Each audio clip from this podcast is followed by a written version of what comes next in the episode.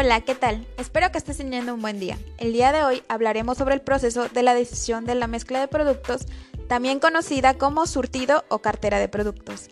La mezcla de productos depende de cuatro dimensiones y estas son el precio, el producto, punto de venta y promoción. Estas son las cuatro P's del marketing. Para comenzar, les explicaré qué es el proceso de la mezcla de productos para estar en contexto. Esto se refiere al número total de líneas de productos que una empresa ofrece a sus clientes y esta empresa puede vender múltiples líneas de productos. Pero, ¿cuál es la diferencia entre la mezcla de productos y línea de productos? Ok, les explico. La mezcla de productos es el número total de productos que una empresa comercializa en el mercado.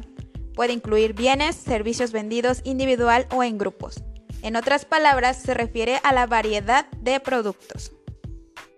Ahora les explicaré qué es la línea de productos. Esto es una agrupación de bienes o servicios similares en función, beneficios, público objetivo, precio y canales de distribución.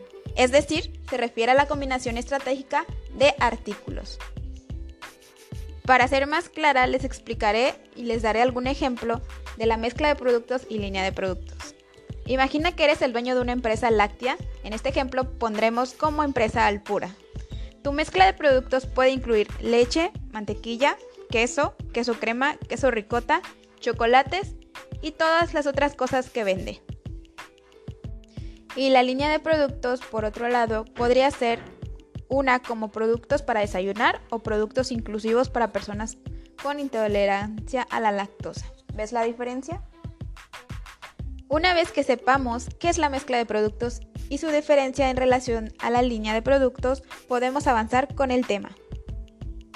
A continuación, les mencionaré los cuatro pilares de una mezcla de productos y estos son el ancho, diversidad, profundidad y consistencia. Comencemos con el ancho. El ancho de una mezcla de productos es el número total de productos individuales y líneas que ofrece una empresa. Si tienes una compañía de electrodomésticos, el ancho de tu variedad de productos podría ser de cuatro artículos. Por ejemplo, una nevera, una estufa, microondas y licuadora. Y la diversidad se refiere al número total de combinaciones de bienes y servicios vendidos de una empresa. Ejemplo, si tienes una panadería, las combinaciones de panes podrían ser postres, snacks, puedes elegir un cliente, son prácticamente infinitas y a lo que la profundidad se refiere, este es el número total de variaciones de bienes y servicios vendidos por una empresa. Si tienes una tienda de ropa de, donde vendes pantalones, vestidos, camisetas, la profundidad de tu mezcla mercadológica depende de tallas y colores disponibles. Y ya por último, la consistencia de mezcla de productos se refiere a la coherencia entre bienes y servicios vendidos por una empresa.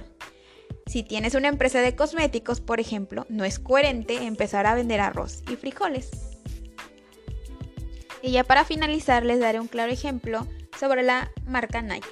Nike es un excelente ejemplo de combinación estratégica de mezcla de productos. Además, ampliar su portafolio al ofrecer decenas de artículos como ropa y calzado especializados para cada tipo de actividad física. La empresa también logra posicionarse en el mercado como una marca superior en términos de calidad y experiencia. Gracias por escuchar este podcast. Mi nombre es Vanessa Narváez. Que pasen un buen día.